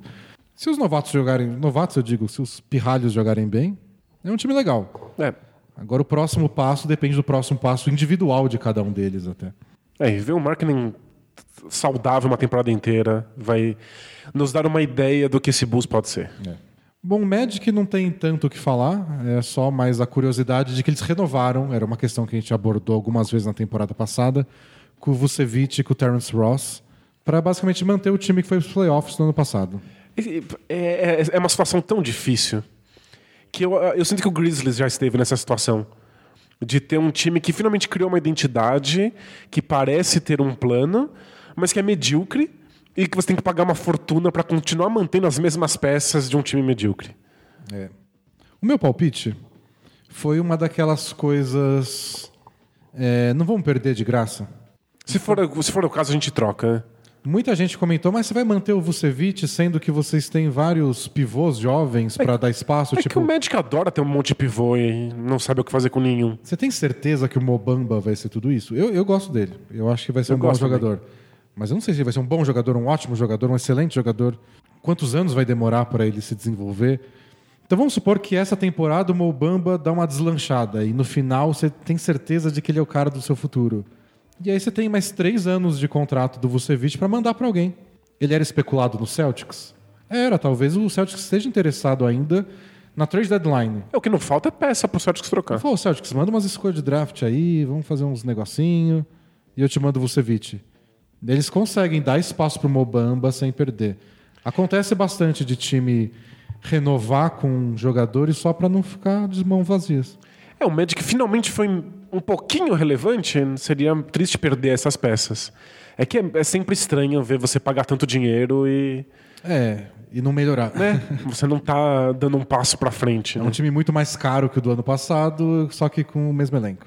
E aí você teria que imaginar, nível Blazers, que eles vão ficar melhores só porque eles vão ficar mais um ano juntos. É, o, o Magic tem, tem duas esperanças. Uma é essa, de entrosamento e o time se funcionar melhor junto. E a segunda é o Markel Fultz. Porque é uma, é o é uma primeira escolha aí, né? De É um poderia. cara que a gente achava que era muito talentoso e que quando chegou na NBA desaprendeu a, jogar basquete. Não tem outra expressão. É, e são questões físicas, são questões psicológicas, é coisas que estão para além do nosso controle. Mas acho que o Magic é um time que precisa arriscar. Tá tudo bem. Aliás, draft de 2017. Foi É. outro, outro dia. É, mas faz pouquíssimo tempo. Fultz, draftado pelo Sixers, foi trocado. Lonzo Ball, segunda escolha, draftado pelo Lakers, já foi trocado. Terceira escolha, Jason Tatum, beleza. E quarta escolha, Josh Jackson foi trocado Acabou de ser trocado. pelo Suns pro Grizzlies. Então o top 4 do draft de dois anos atrás, Já foi trocado. três jogadores já mudaram de time. Dois por pura decepção, Fultz e Josh Jackson. E o Lonzo Ball foi um pouco de decepção, mas ele foi trocado pelo Anthony É, Davis. não, é ruim, menos, não é né? ruim, não, foi- era o que esperava. O Lakers não trocou por nada, assim, mas também não estava tão preocupado de trocar. E ó, o- se não tivesse sido ele, teria sido o, Tatum. É verdade. E aí Anthony Davis no Celtics. É, o Pistons, com duas contratações interessantes para dessa off-season, Markif Morris e Derrick Rose. Muito legal o Derrick Rose ser uma contratação interessante, né? O... É, era um dos times que. A gente já falou isso outras vezes, né? Não são muitos times da NBA desesperados por um armador. Mas o Pistons era um deles, porque eles descobriram que o Red Jackson não vai levar eles a lugar nenhum. É isso. Levou sete minutos pra eles descobrirem isso. E eles trouxeram o Derrick Rose, que teve altos e baixos no Wolves na temporada passada, mas quase não se machucou. Acabou o ano, acho que com 18 pontos por jogo. É uma esperança, vai. E o Markif Morris não foi bem quando ele, ele saiu do Wizards, né? Foi pro Thunder. No Thunder não rendeu muita coisa. Mas ele é bom, vai. Ele é. Talvez Eu não tenha sido bom. bom. na última temporada, mas o Pistons não tá podendo escolher tanto, né? É, o Pistons está preso com, com o elenco que tem aí pelos próximos anos. E precisa ser pelo menos um time competitivo. É só isso. Sabe quem era do Pistons anos e anos atrás e saiu a preço de banana? É, Chris Middleton. E tá aí. jogador de contrato máximo. Tá de parabéns. Coitados. Mas acho legal. Achei boas contratações do Pistons pela situação deles. É. Um time meio engessado, sem poder fazer contratações caras, com buracos óbvios no elenco, do tipo arremesso de três, ala, armador. Eles precisavam muito de armador. O, o Pistons sofria muito com o Blake Griffin ter que criar as próprias jogadas e bater bola demais. E é isso, eles não precisavam de um armador que passasse, eles precisavam de um armador que fizesse isso que o Blake Griffin faz. E Eles precisam fazer ponto. É. E especialmente quando o Blake Griffin senta no banco. E o Derrick Rose vai ter a oportunidade de triturar defesas. Você pode deixar o Blake Griffin descansando uns 5 minutinhos, enfia a bola na mão do Derrick Rose e fala ataca. Nem sempre vai dar certo, blá blá blá, tudo que a gente já sabe do Derrick Rose, mas é muito melhor do que eles tinham no passado. Sem dúvida. E a mesma coisa vale pro Markif Morris. É o ideal, tá na melhor fase da carreira? Longe disso. Mas é um arremessador. Tem coisa melhor no elenco do Pistons? Não. então, Talvez se torne o principal arremessador desse elenco. é, vai saber. É, é, o Blake Griffin começou a arremessar um quadrilhão de bolas de três pontos, não é porque ele é um gênio, é porque o time precisa Precisava, desesperadamente dessas é. bolas. O Markif Morris é um arremessador muito mais confiável do que o Blake Griffin. Então achei que, pra um time na merda, parabéns, Pistons. Tá, é, tá ótimo. Saiu, não saiu da merda, mas tá lá. Mais bem vestido na merda. Tá de galocha. Vestiu galochas na merda, é isso. Fala um pouco do Hornets, que a gente citou o Hornets mais cedo. Eles assinaram o Rogier. Deixa eu pegar o contrato dele, acho que foi 58. É obsceno, né? 58 milhões por três anos. Pelo Terry Rogier, para ser seu armador titular, no time que é aquele do ano passado. No máximo, a única coisa que eles fizeram mais foi que eles perderam o Frank Kaminsky, que foi pro Suns. Não vai fazer muita falta. Mas, Mas, tirar o Frank Kaminsky também não ajuda. Não é tipo o Carmelo Anthony, É, que é adição é. por subtração. Não. Então é isso, é o time do ano passado, mas você tira Kaminsky, Kemba Walker e traz o Terry Rogier. É, então, eu, eu entendo que você ia perder o Kemba Walker. Sim. Eu entendo que você talvez não queira fazer um processo radical de reconstrução. Agora, quem em sã consciência acha que o que eles decidiram aí faz algum sentido entre as duas coisas? Tipo, É. eles não mantêm o time por- porque Não, não dava. era impossível. Eles também não reconstroem, eles não fazem uma reconstrução menos radical, eles não fazem absolutamente nada. É, o esquisito que eu achei é.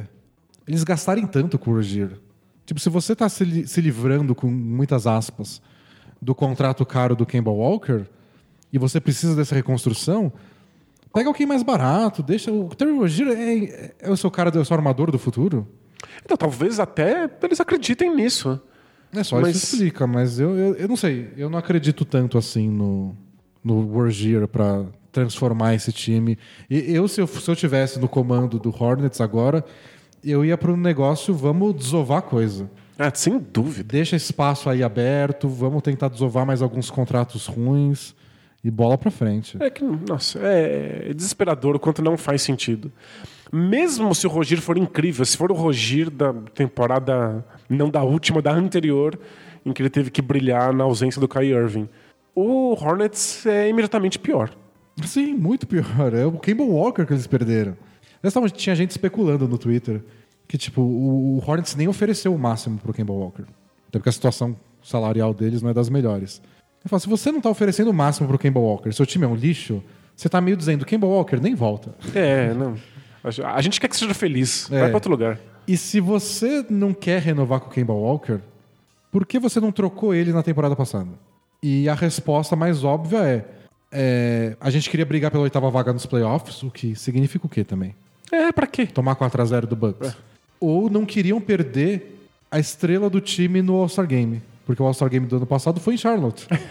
e o Kemba Walker tava lá como representante do time, seria meio constrangedor você trocar sua estrela All-Star uma semana antes de receber o evento. Marketing. Não sei se foi isso que eles, que eles pensaram, mas mostra. Seria um bom exemplo, se verdade, é um bom exemplo da situação ridícula que vive o Hornets. tipo, as coisas que eles têm que se preocupar. É, pois é. Eu, eu acho um dos times mais. Não, é o time perdido, não é? É, tipo, quem, quem teve a melhor campanha no passado? Hawks ou Hornets? Hornets. Mas que, que time te dá mais desespero? O Hornets. O é. Hawks você tem a, a, a, ideia da ascensão, a ideia dos jovens, você tem um caminho que você sabe que o time está trilhando. O Hornets, sei lá que caminho que eles querem trilhar. O, o que me deixa desesperado é que, assim, o melhor cenário possível, que é um cenário maluco de, de sonhos, é o Roger ser tão bom quanto o Kemba Walker. Imagina isso? Nossa. E ainda assim é um fracasso. É, não vai adiantar nada. Não adianta nada. Vai ficar em décimo, igual no ano passado, sei lá onde eles acabaram. Pois é. Ou seja, você simplesmente torrou uma grana louca no Rogier. E sabe o que é engraçado? Eu lembro de uma discussão em algum podcast. Deve ser o do Zach Lowe, pra ter uma cota Zach Lowe. Boa. Se não for, a gente inventou a cota é, Zach Se não for, é, foi no, eu inventei agora. Mas que era uma discussão sobre o Hornets, falando... Pensa bem, quem é o segundo melhor jogador do, do, do Hornets? E todo mundo ficou meio... Hum, hum. difícil a pergunta. E uns caras responderam, eu acho que é o Jeremy Lamb. Então eles perderam os dois melhores jogadores deles. Nossa, é que se o Jeremy Lamb é o seu segundo melhor jogador, você tá na merda. Mas, ó, Nicolas Batum, do jeito que tá jogando, não. Não. É, Marvin Williams. De, definitivamente não. Bismack Biombo, Cody Zeller, Michael Kidd Gilchrist. Chinchamp, é. Malik Monk é novo ainda, tem 21 anos, tem um potencial para ser alguma coisa melhor que o Jeremy Lamb. Hoje não é. Gente, o, é... o, Miles Bridges começou bem de novato no passado, mas também. Você não leu nenhum nome que devesse ser titular num time de NBA. Algum desses nomes você queria no seu time? Bom, eu sim, porque eu tô muito desencantado com o Rockets, mas. Nossa, acho que nenhum desses eu queria. Ou se eu quisesse, ia ser, tipo, ganhando 10 vezes menos. É. Porque todos esses nomes que eu li ganham de 13 milhões para cima. 13. É 13 pro Kid Gilchrist, 14 pro Zeller, 15 pro Marvin Williams, 17 pro Biombo, 25 pro Batum. O, o Hornets fez as apostas que na época faziam sentido. Nenhuma dessas Nenhuma apostas se concretizou. Meu Deus. É um time que fez más decisões, mas fez também boas decisões que acabaram não dando certo. O, o, o ponto é que eu não consigo imaginar uma explicação que não seja psicológica para o time não reconstruir. Era isso, era para fechar esse ciclo com Kemba Walker e começar um processo instantâneo de reconstrução. De preferência com o sign and trade do, do, do Kemba Walker por escolha de draft, por peças jovens. Não pelo Rogier. Não pelo Rogier. Dizer, o Rogier é uma peça jovem, mas aí tem que ser muito otimista para dar esse contrato. Exato. Ele vai ganhar 18 milhões por ano. Meu Deus. E esse é o ponto, se der certo, se for tão bom quanto o Kemba Walker, não é bom o suficiente. Bom, próximo time, já que a gente tá falando de time ruim, depois a gente volta para uns melhorzinhos. Mas já vamos falar um pouco do Phoenix Suns.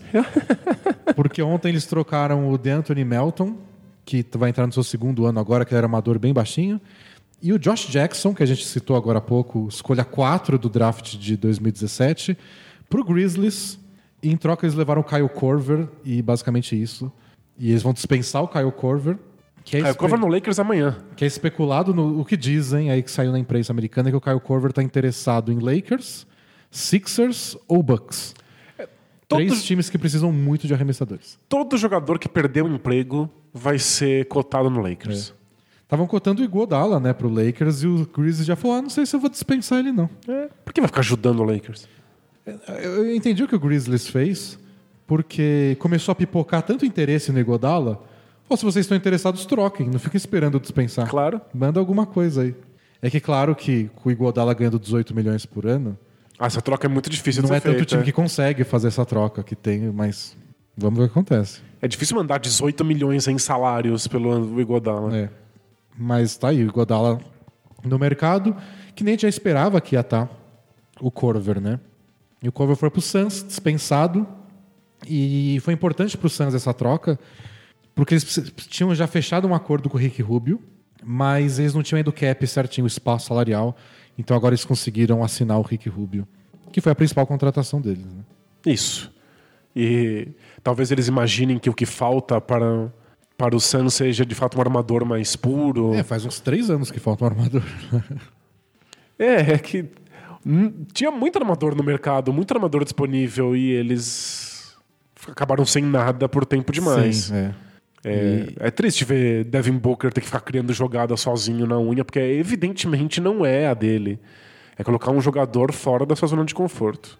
E na troca eles tiveram que mandar escolhas de segunda rodada ainda. Tipo, um time na Pindaíba abrindo mão de ativos para conseguir. E abrindo mão de jogadores jovens futuros. Abrindo mão de escolhas de draft de jogadores jovens para trazer o Rick Rubio caro. É. É bom que dê certo. É, é, eles estão acreditando que realmente é a peça que falta. E, de fato, o time é tão desorganizado, mas tão desorganizado, que talvez um armador cerebral seja tra- transforme esse time. É, não, precisam mesmo. E também foi importante abrir esse cap para ficar mais fácil a renovação do Kelly Oubre Jr., que também é outro cara bem jovem, que jogou bem até desde que ele foi trocado pelo Wizards. Ele com certeza é o cara que joga com mais vontade É. nesse Suns. E aí você começa. Você tem um desenho do time, vai. Que é baseado em Rubio, Devin Booker, Kelly Oubre e DeAndre, Eiton? DeAndre Ayton. São quatro jogadores, três bem jovens, o Rubio um pouco mais experiente para tentar organizar a loucura e ver se o time consegue, por uma vez de todas, sair da última posição do Oeste. Pois é. Na temporada passada a gente já, já imaginava mais. É que o time era muito desorganizado. É. A minha esperança com o Rubio é que não necessariamente o time seja muito melhor, mas que o time seja irreconhecível. Que a gente olhe para esse time jogando e ele não pareça em nada o time dos anos anteriores. É tudo que eles precisam e não pareceu do ano passado. É só isso. Um time que pareça que está fazendo alguma coisa com intenção em quadra. Que exista um plano, que exista um propósito. Esse time precisa ser minimamente mais cerebral. E já seria o bastante. Não precisa ir longe. Pode ficar em décimo. Pode ficar em décimo primeiro. Não, não tem problema. Só precisa parecer um time diferente do que é. É, as outras aquisições do time, é, no dia do draft, né, eles pegaram o Dario Saric, o Kaminsky que assinou lá, que nem a gente acabou de falar, e o Aaron Baines veio também no dia do draft do, do Celtics. É, é muita gente veterana, né? É, é gente mais velha, junto com o Rubio, gente com mais experiência, é, bons defensores. Tem- eles têm é, elenco para ser melhor do que eles têm sido. Mas é que não vai ser a primeira vez que isso acontece. Exato. Eles já tiveram elencos bons nos últimos anos e não deu em nada, sempre acabou no- em gente pedindo para ir embora, briga interna. E talvez isso, talvez não, com certeza isso motivou a troca do Josh Jackson, que nesses dois anos de Suns foi notícia só pelo que aconteceu fora de quadra. Por briga em, briga em bar. Briga em bar e preso porque aconteceu não sei o quê, e acusado de não sei o que mais, não aparecia em evento do time, foi multado. Sério, só pesquisem Josh Jackson no Google e é só desastre atrás de desastre. É. Desde coisas pequenas até coisas maiores, mas um jogador problema, como se costumou dizer. E acho que o Suns não queria mais nada disso. Ele obviamente não tinha valor de troca. E o Grizzlies foi para o histórico recente deles, né? De ressuscitadores de carreira. Foi assim desde o. Bom, Eles pegaram de- do- desde o Zach desde o Randolph. Zach Randolph. O Zach Randolph tinha péssima fama também, tinha problemas extra-quadra, fora de forma. O Mark Gasol tinha sido escolha 50 do draft, gordo. Fala, vem aí, vamos, vamos dar um jeito nisso. E o Tony Allen. Tony Allen. O Mike Conley foi a exceção, porque ele chegou. Ele foi Via um draft, draft alto, assim. Mas o elenco do, do, do Grizzlies era um monte de jogador Sim, excluído, que ninguém queria em outros times, e o Grizzlies foi juntando e ressuscitou a carreira deles.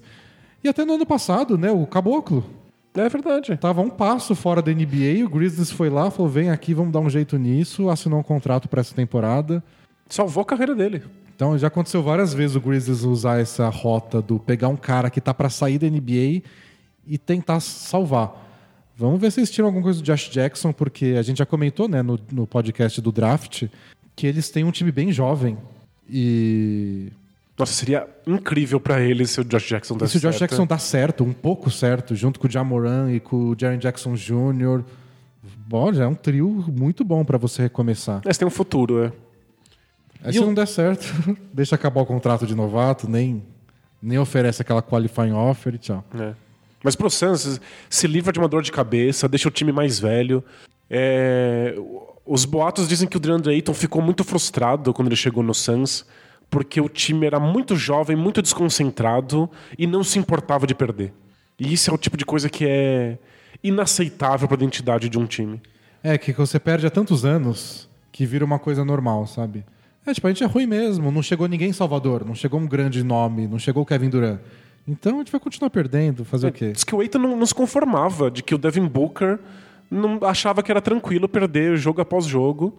E a- o time muda muito no papel em termos de como eles vão lidar com, com derrotas. É. É. um time com muito mais figuras de autoridade, muita gente mais experiente. Até o próprio Tyler Johnson, que chegou no meio da temporada passada na troca do, com o Miami Heat, é, é um cara mais brigador, que, que tá sempre. Ele nunca é passivo num jogo, o Tyler Johnson. Ele não é o melhor jogador do mundo, claro. E. O time melhorou, né? Desde que o, que o Tyler Johnson e o Kelly Oubre chegaram no meio da temporada passada, o time deu uma respirada. Não brilhou, não, não teve uma Não, sequência. mas, mas parecia mais interessado, né? Parecia mais interessado. E o Aaron Baines, pô, o Aaron Baines tá sempre interessado.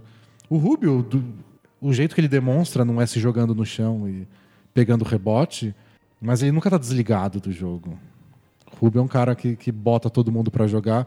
Eu, eu espero, eu torço pra que não seja mais um desperdício de bons jogadores. É. Esse time do Suns que nem tem sido ano após ano após ano. É que pare- parece que vai ser um time bem diferente. E não dá pra mudar coisas como a diretoria, talvez o time ainda tenha os mesmos problemas administrativos, mas acho que o, o perfil dos jogadores vai lidar diferente com isso. E vamos ver como eles lidam também com o que a gente disse mais cedo, né? Que o Oeste continua muito forte, com muitos favoritos. É difícil pro Suns dar esse salto de último colocado pra brigar pro playoff. Ah, mas não, precisa. Mas, é. mas eles têm que lidar com essa frustração. Eles, só não, eles só não podem feder horrivelmente. É Só não ser o último de novo. Tá ótimo. Tá na hora do Kings voltar a ser o último de novo. Faz Ro- tempo. Rumo ao penúltimo lugar. Isso. É, e pro, pra gente finalizar, falar um pouco do Warriors. Porque a gente falou no, no podcast passado que eles trouxeram o D'Angelo Russell. E naquele dia do podcast, que a gente gravou o podcast na segunda-feira, tinha notícias de que o Warriors tinha pegado o Russell naquele esquema que a gente falou, não vamos perder por nada e depois a gente troca. Hoje estão falando que o Warriors tem planos a longo prazo com o Russell. A gente não sabe qual versão é a verdadeira. E eles conseguiram, de alguma forma, contratar o Willie Cauley-Stein e manter o Kevin Looney. Ó, toda vez que alguém falar que o Warriors é panelinha, a gente tem que dar um tapa na mão. Por quão bom são os engravatados desse time. Não, eles, eles, engan- eles enganaram o Kevin Looney. Não é possível. Ele- Eles ameaçaram ele com uma arma na cabeça. Só, só, só isso explica. O, o contrato do Kevin Looney não é só que ele é, é barato. Ele é longo. São 15 milhões, 3 anos. É 5 milhões por ano por um cara que estava brilhando na final da NBA. Como alguém não pagou isso pra ele? É surreal. E é, Não é- faz sentido. E é isso que o Warriors é. É um time em que os jogadores querem ficar, que os jogadores querem estar, que o Duran enfrenta eles nos playoffs e quer estar ali porque o clima parece bom. O Kevin Looney deve se sentir a pessoa mais feliz do mundo nesse elenco. Ele deve saber que ele é ruim e fala, não, eu jogo bem porque eu tô aqui. Olha, fa- faltou muito bom senso para outros jogadores Assim no que, mundo. o, assim que o, o- anunciaram que o Looney estava sendo contratado por esse valor, o pessoal lembrou na hora. Mas o Kings acabou de contratar o Dwayne Dedmon por 40 milhões e três temporadas. É a mesma duração, só que o Looney vai ganhar 15 e o Dwayne Dedmon 40. E eu gosto do Dwayne Dedmon. Ele é um bom pivô que vários times poderiam ter corrido atrás. Mas é muita diferença. E o Looney é mais novo. Que, que- não sei. É golpe. Pra É mim é que- golpe. Estão pagando por fora, Que investindo. Kevin Looney no Warriors é golpe. E o Calder Stein, Não, o Kallenstein é, pelo contrato mínimo, é inaceitável. Ele é um dos Sério? meus jogadores favoritos do, Six, do, do, do, do Kings. eu tava vendo os jogos errados. Ele, ele é atlético, ele joga com muita intensidade o tempo inteiro. Ele é, é- é muito bom embaixo da cesta. Ele é explosivo. O que aconteceu com o mundo? Não sei, não sei. Eu lembro que na, temporada passada ele ele queria ser protagonista do Kings, ele falou isso no começo da temporada, que ele não queria ser só um role player. Não conseguiu tanto. Ao longo do ano, Darren Fox, obviamente, virou o protagonista do time, Buddy Hilde, o, Bogdan Bogdanovic. Mas ele era importante. Ele estava jogando bem, ele estava pegando muito rebote, ele era titular do time. Eu gostava bastante do, do Stein e não tinha mercado para ele. Não, com certeza tinha. Ninguém ofereceu nada ou ele resolveu ir para o Warriors pelo mínimo porque de alguma forma ele achou que era melhor para a carreira dele. Acho mais provável. Tipo, eu não consigo imaginar um cenário em que ele não recebeu uma ofertas melhores do que essa. Para os dois casos, eu tô só esperando as reportagens saírem do tipo, não, vem aqui e alguém me explica o que aconteceu Pois nos é. bastidores. Porque não tem. Não faz. E ele assinou pelo mínimo, né? não foi nem um mid-level. Falou que é slightly above. Então, Entendi. sei lá, o mínimo devia ser uns 2 milhões e assinou por 2,5. Absurdo. E é isso. É. Aí está o Warriors quando não tem espaço salarial, quando tem um monte de lesões, quando deveria piorar, eles conseguem alguém. Alguém quer jogar pra eles. E teve uma outra notícia boa, né? Que foi que o. Que o Clay Thompson operou o joelho, que ele machucou na final. E que agora a previsão, em vez de ele voltar em nove meses, é de cinco a sete meses. Então, em vez dele voltar, sei lá, no fim de fevereiro, março, talvez a gente possa ver ele voltando já em dezembro. Nossa, seria incrível. E aí você já Pro tem. time, é. Você já tem um elenco com Curry, Russell, Clay Thompson, Dray- Draymond Green, Kevon Looney, Cauley Stein. É, Eu quero ver Clay Thompson e Russell nesse elenco juntos, o que, que eles vão fazer do ponto de É, vista tático. Não tenho ideia. Mas o Warriors conseguiu perder Iguodala, que é uma liderança assim importantíssima em todos os aspectos. Durante Dentro o e fora jogo, da quadra. no vestiário, e fazendo ponte entre um jogador e outro, entre novatos e veteranos, entre comissão técnica e o Draymond Green falando merda. O Iguodala era uma peça central nisso. Central e vocal, que é uma coisa que o Curry não é tanto. Exato. O Curry é mais um líder amigável. O Draymond Green é um líder emocional, explosivo. E o Godala era um cara mais cerebral que conversava com todas as partes. São perdas importantes e o Kevin Durant não precisa nem falar, né? Não Pois é. precisa nem explicar o quanto era importante. Mas, dada a situação, o Warriors conseguiu coisas importantes. Tipo, se era para perder um, um cara e renovar com o outro, eles fizeram a coisa certa, que é perder o Jordan Bell, que foi pro Wolves, e, e reassinar com o Kevin Looney, sei lá como. É, sei lá por quê. Mas o, o, o que a gente é levado a acreditar é que os, esses jogadores, o, o Kallenstein e o Kevin Looney, quiseram. É, esse é meu argumento por enquanto. É uma coisa de, de vontade. E Quero jogar nesse time com esses jogadores, com esse técnico. parabéns pro Warriors por criar esses elementos. Assim como o Nets criou os elementos necessários para trazer Kyrie Irving e, e Kevin Durant, o Warriors tem esses elementos que sempre vão atrair esse tipo de jogador. E isso é mérito de quem cria uma estrutura de time, né? É. Não é mera sorte, não é aleatório. E pra gente finalizar o podcast, hoje não vai ter Both Things Play Hard mesmo, porque a gente falou demais. Mas que nem a gente falou, no próxima semana é só Both Things Play Hard, a gente já deixou gravado. Vamos terminar com uma nota triste, É. pra gente ir triste pras férias, que é o objetivo. Não pode ir feliz pras férias, porque senão você acostuma com férias. E aí você não quer mais voltar. Boban Marjanovic, Ah, ele assinou com o Dallas Mavericks. E como a gente falou na semana passada, o Tobias Harris assinou com o Sixers. São times diferentes, cidades longínquas, eles outras não, conferências. Eles não vão estar juntos o tempo inteiro. É inaceitável. Ah, o, o mundo amanhece um lugar pior.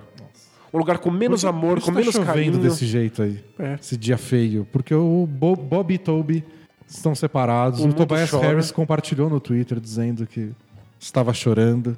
E é culpa de quem? A culpa é dos Sixers. É, vai lá. O Sixers contratou o Kyle Quinn para ser reserva lá. Contrato boba. Não, mas dá um contrato máximo pro Boban. Se o objetivo é manter uma amizade, quem, quem pode separar um amor de verdade? Pois é. Culpa, culpa também do Dallas, que foi oferecer 7 milhões pelo Boba. Mas o Sixers, pelo jeito, ia ficar no mínimo. No máximo ser o mínimo. e o Boban foi lá ganhar dinheiro no Dallas. Arrasado. Arrasado. Arrasado. Arrasado. Mas é isso, a vida Mas- é cheia de frustrações. Mas você sabe que eu ainda acredito no. Não, não, no poder da amizade, que eu acredito certamente. Eles vão dar um jeito, eles vão vencer essa. Mas eu acredito no Boban, Eles vão falar no Skype todo dia, certeza. certeza. Aliás, o Mavis também renovou com, o, com os free agents deles, né? O Bareia, machucado, mas renovou. O Dorian Finney-Smith, o Maxi Kleber. Então, É, seguraram. segurou o time que tava, trouxe o Boban, E eu acho que trouxe o Seth Curry, o irmão do Curry, que jogou no Dallas. Ele se machucou quando ele tava no Dallas. É. E aí foi pro Blazers, jogou bem no Blazers, aí o Dallas trouxe de volta um bom parceiro pra Doncic e companhia. E ele tá arremessando cada vez melhor. É. Mas eu acho que o Boban, no esquema tático certo, nas condições certas, pode ser uma peça importante para qualquer elenco. Ele é um cara que não vai- você não vai usar em todo o jogo, mas você vai usar em alguns jogos em especial e isso É, faz toda a diferença. alguns É. quintetos e ele pode render. É uma boa contratação do Dallas, não foi caro nem nada. Achei bem legal. Tá tudo bem. Mas não tá tudo bem separar amigos. Não, isso de jeito nenhum. Encerramos por aqui então. Como a gente avisou algumas vezes, é, entramos de férias. Nas próximas duas semanas tem podcast que a gente já deixou gravado só com perguntas e respostas. É, a gente do passado conversando com vocês. Daqui três semanas vai ter um podcast especial de assinantes que a gente vai abrir para vocês, um que a gente já publicou anos atrás. A gente vai separar um especial para liberar para a galera. Boa. Então as próximas três semanas de férias estão cobertas e para os assinantes também. Deixamos podcasts especiais já prontos para publicar ao longo do mês de julho. E aí na quarta semana, pode ser que atrase um pouquinho o podcast, mas eventualmente chega. ele aparece. Isso, aí já ao vivo, já comentando tudo de novidades E vai, NBA. deve ter muita novidade. O Kawhi não vai, não vai ficar um mês sem decidir. Ele, ele vai, ele vai anunciar daqui a 15 minutos, você É, sabe, assim né? que a gente der, der stop vai anunciar, mas a gente já comentou tudo. Tá tudo nesse podcast, nossa opinião sobre cada um dos três times. Exatamente. Então valeu, pessoal. Textos até devem aparecer eventualmente. É verdade? Então não se preocupem com relação a isso, mas voltamos. Nossa versão gravada volta semana que vem. Maravilha. Valeu, pessoal. Tchau! Tchau, tchau!